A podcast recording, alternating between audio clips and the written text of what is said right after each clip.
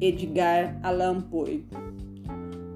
No entanto, o corvo solitário não teve outro vocabulário, como se essa palavra escassa que ali disse toda a sua alma resumisse.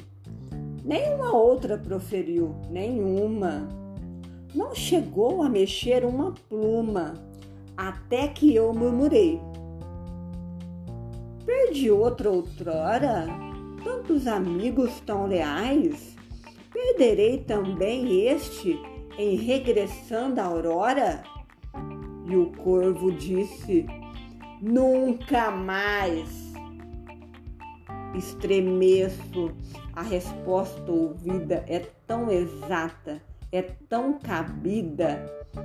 Certamente, digo eu, essa é toda a ciência que ele trouxe da convivência de algum mestre infeliz e acabrunhado, que o implacável destino ha castigado, tão tenaz, tão sem pausa, tão fadiga, que dos seus cantos usuais só lhe ficou na amargura e última cantiga esse estribilho nunca mais. Segunda vez neste momento, sorriu-me o triste pensamento.